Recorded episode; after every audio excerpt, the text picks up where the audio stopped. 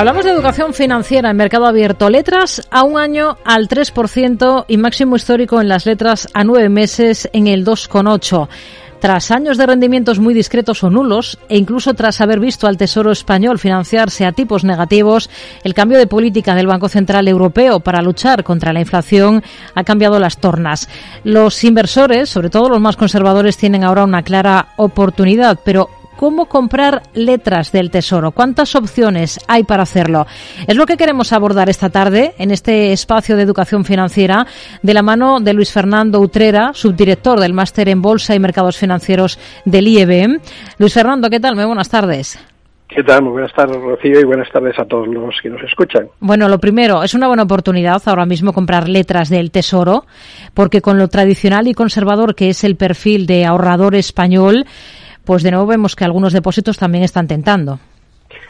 La verdad, después de haber vivido el infierno de los últimos años con tifos negativos, estamos en otra, en otra galaxia, en otra dimensión.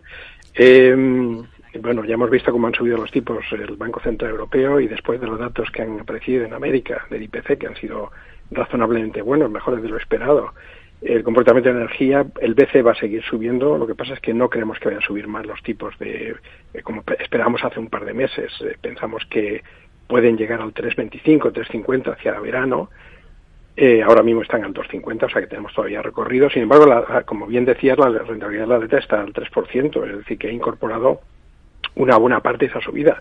Eh, por lo tanto, eh, después del desierto, más que desierto, infierno que hemos atravesado, me parece que sí es un momento, un buen momento para, para entrar en este, en este activo. ¿Por qué qué ventajas tiene invertir en letras del Tesoro españolas frente a, otras opciones como esta que estamos citado, citando, los depósitos? Bueno, yo creo que, en, mi opinión, por la verdad que realmente lo que tenemos que, tener en cuenta primero es el vencimiento, eh, la liquidez y que se adecue al, periodo de tiempo que vamos a tener disponible ese, ahorro, eh, la liquidez del producto, el riesgo de, crédito, que, realmente el riesgo de crédito, pues la solvencia del emisor es, muy, muy alta. Si vamos a tener como opción, pues eh, meterlo en un préstamo o en un depósito en un, en un banco, por ejemplo, pues una de las cosas que tenemos que tener en cuenta realmente, bueno, pues va a ser una, una buena solvencia financiera también pero posiblemente nos pueden penalizar por disponer del, del eh, antes de tiempo, antes de su vencimiento del producto, cosa que, por ejemplo, en las letras tenemos un mercado secundario que nos pueden hacer recuperar la liquidez y hacen que sea realmente atractivo. Y, actualmente, que yo sepa, pues no hay todavía una, un pico de rentabilidad en los depósitos de bancos que están ofreciendo, hmm. pues similar al que ofrece la letra. Porque ¿cuántas opciones tiene el pequeño inversor, mm, el ciudadano de a pie, para comprar letras de, del Tesoro. Cuéntenos un poquito las que hay y luego, si le parece, ahondamos un poquito en, en cada una de ellas, si le parece. Perfecto. Pues mira, la primera posibilidad, eh, por supuesto, la más fácil es acudir a tu intermediario financiero normal, a tu banco, a, que sea gestor del tesoro, eh, abrimos una cuenta de valores y operamos con ello, pero bueno, lo más novedoso posiblemente y lo más, lo más barato para el pequeño eh, inversor es, bueno, pues acudir a una oficina de Banco de España. Tenemos el inconveniente de que no hay, no hay oficinas de Banco de España en todos los pueblos de España. Eh, entonces, bueno, pues habría que acudir a una oficina de Banco de España.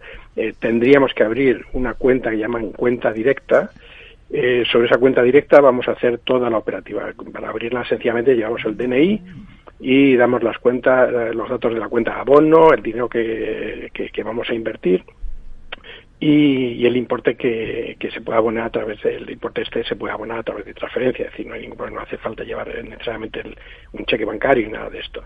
Eh, tanto la apertura como el mantenimiento de la cuenta en Banco de España son gratuitos, es decir, que el coste es bastante, y luego te van a cobrar una pequeña importe, un 1,5 por mil, con un máximo de 200 eh, euros por las transferencias que se hagan, pero exactamente igual que, que sucede con cualquier banco que te pagan, que te cobran por la transferencia, es decir, muy, muy barato.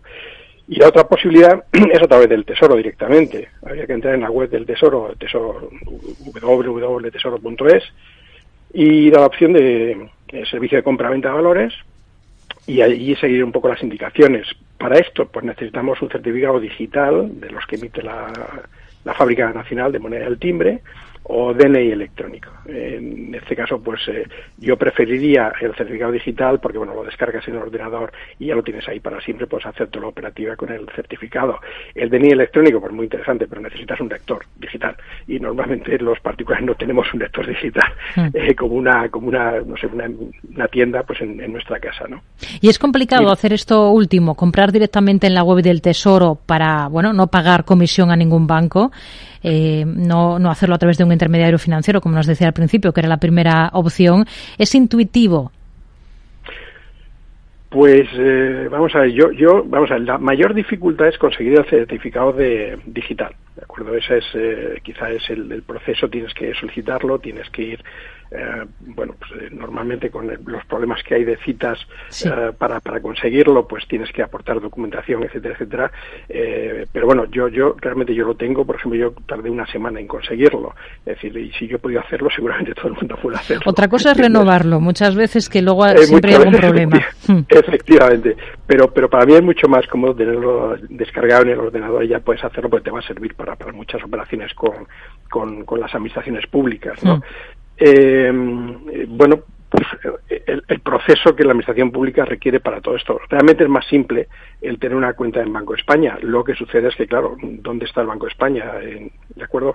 Entonces, en el Tesoro hacerlo por Internet, pues con un poquito de paciencia se puede hacer sin ningún problema. Hmm. Eh, todas las operaciones que hagas a través del de, Tesoro por Internet, al final van a volcar sobre, se van a pedir sobre Banco España, es decir, ese, ese mecanismo ya está automatizado. Hmm. Quizás es un momento para detallar un poco la diferencia entre el mercado primario y el mercado secundario de deuda, ¿no? Bien, pues mira, el mercado primario es sencillamente el mercado de, emisión. El mecanismo que utiliza el Tesoro en España, que es eh, la subasta pública. Entonces hay un calendario de subastas públicas y cada uno sabe exactamente cuándo tiene que hacerlo y hay unos, unos pues, eh, eh, unos horarios para y unas fechas concretas para poder acudir con las peticiones. Ah. Em, una vez que se ha emitido esa letra, eh, comienza el mercado secundario. ¿Cuánto dura el mercado primario? Pues muy poco tiempo. Eh, desde que se anuncia la subasta hasta que se acude y se resuelve y se publica el, resultado. Normalmente es, un día aproximadamente lo que dura ese proceso. ¿Cuánto dura el mercado secundario? Pues hasta que vence la, letra o, el bono. Si la letra era seis meses, pues el mercado secundario de esa letra duraría seis meses. Hmm. Claro, eh, si nos decantamos por comprar eh, esas letras del Tesoro en el mercado secundario porque están cotizando eh, una vez que han sido emitidas, porque se negocian, aquí ya entran en juego otros factores, ¿no? Que tiene que tener claro em, el, inversor. Aquí hay que hacerlo a través de una entidad gestora, sí o sí, entiendo, ¿no? pues me temo que sí. Hay que, en este caso hay que tener cuidado porque si hemos comprado las letras en la subasta a través de la cuenta de Banco España o, a través de la cuenta del Tesoro, pues eh, Banco España no permite a sus clientes operar en mercado secundario. En este caso lo que tendríamos que hacer esencialmente es hacer, eh, bueno, si queremos desprendernos de, del título antes de que expiren, pues tenemos que traspasarlas a un intermediario financiero con el que tenemos que tener una cuenta de valores y una vez que las tenemos ahí en esa cuenta, pues ya podemos venderlos en mercado secundario en cuanto que queramos. De aquí entra en juego eso de que hay que saber o recordar muchas veces de que la renta fija no es fija. Pues sí, lo de la renta fija es, yo creo que es una derivación, ¿no? De, de, de, los bonos con cupón fijo, ¿no? Pues es lo del cupón fijo, pues eh, nos hemos quedado con lo de la renta fija. Eh, la renta fija cambia de, precio, ¿eh? Y en el caso de las letras son unos títulos un poco especiales, porque son emitidos al descuento, es decir, no se emiten como los bonos. ¿Qué quiere decir que son emitidos al descuento? en una inversión normal tú inviertes hoy 100 y dentro de un año, por ejemplo, si la rentabilidad es del 5%, pues te darán 100 más 5. Y el formato de emisión al descuento es que en lugar de pagarte los intereses al vencimiento, te los pagan al inicio de la operación. ¿Y cómo te los pagan? Pues que sencillamente si tú vas a comprar, por ejemplo, un nominal de mil, mil euros, pues esos intereses que tendría que partir dentro de un año descontados en valor actual te lo restan de la inversión y el efectivo que tienes que desembolsar para comprar esos mil eh, euros nominales, pues es inferior. Y ese sería el precio, hmm. el precio de la letra eh, lo multiplicaríamos por el nominal y nos daría el efectivo. Hmm. Habla de mil euros porque es el mínimo que hay para invertir, para poder invertir en letras, ¿no? Efectivamente. Y en este caso hay, hay digamos que una particularidad, porque el formato de, de, subastas que tiene el Tesoro español eh, considera que existen dos tramos. Eh, un tramo le llama competitivo, es al que va el 95% del volumen, van todas las gestoras, son los grandes inversores, van ahí, y ahí el mínimo sería de 1.000 euros y múltiplos, es decir, no podemos comprar 1.500, tienen que ser 2.000, 3.000, múltiplos de 1.000, y no hay límite máximo. Eh, problema por acudir en este tramo, que podemos acudir como particulares a este tramo, es que aquí tenemos que especificar la rentabilidad que queremos obtener. Y si la rentabilidad que queremos obtener está por encima de la rentabilidad marginal que ha decidido aceptar el Tesoro, pues nos quedaríamos fuera de la subasta.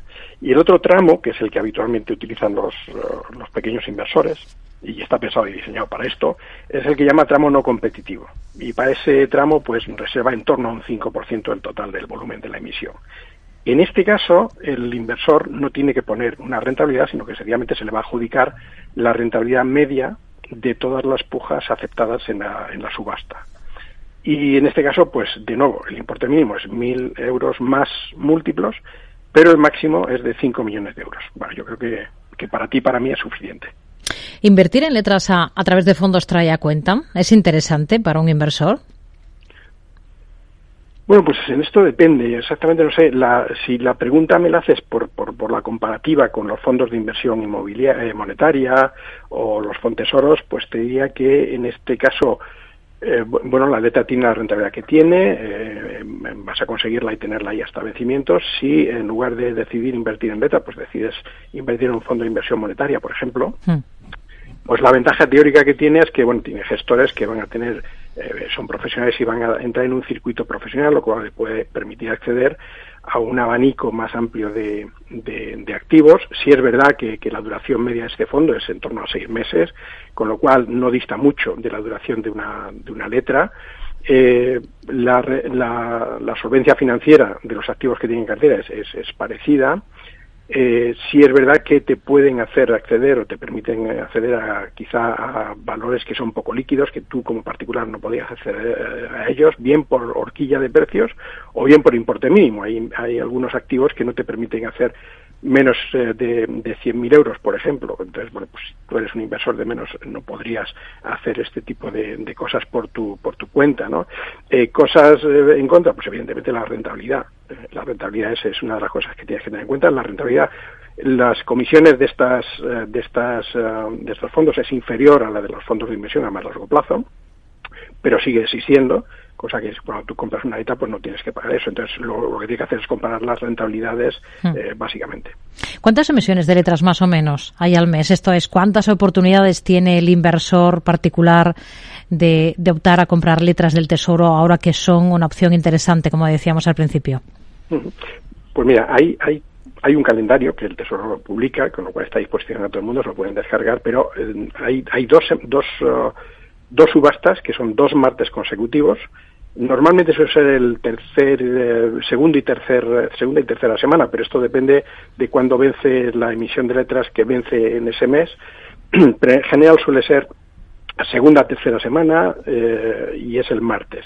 El primer martes eh, se van a emitir letras a 12 y 6 meses y la siguiente semana se emiten letras a 3 y 9 meses. El mes siguiente seguiría el mismo ciclo, etcétera, etcétera. Hmm. Tema fiscal, que siempre hay que tenerlo en cuenta.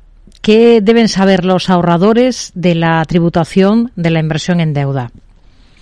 Pues, pues un tema muy importante, muy importante. E, e, este, este, las letras, este activo no está sujeto a retención a cuenta. Es decir, que cuando nos eh, pagan o amortizan no van a retenernos una parte. Sí es verdad que lo vamos a tener que, lógicamente, que declarar en, la, en el IRPF, eh, como rendimiento y que va a ser la diferencia entre el importe que pagamos, eh, el efectivo que desembolsamos para comprarlo y el, y el efectivo que hemos recibido en la amortización. Eh, en principio van a grabar los primeros 6.000 euros al 19%, los siguientes 44.000 euros tributan al 21% y de ahí en adelante el, el 23%. Hmm. Luis Fernando Trera, subdirector del Máster en Bolsa y Mercados Financieros del IEB. Gracias por participar con nosotros en este espacio de educación financiera aquí en Mercado Abierto. Muy buenas tardes. Muchas gracias y buenas tardes.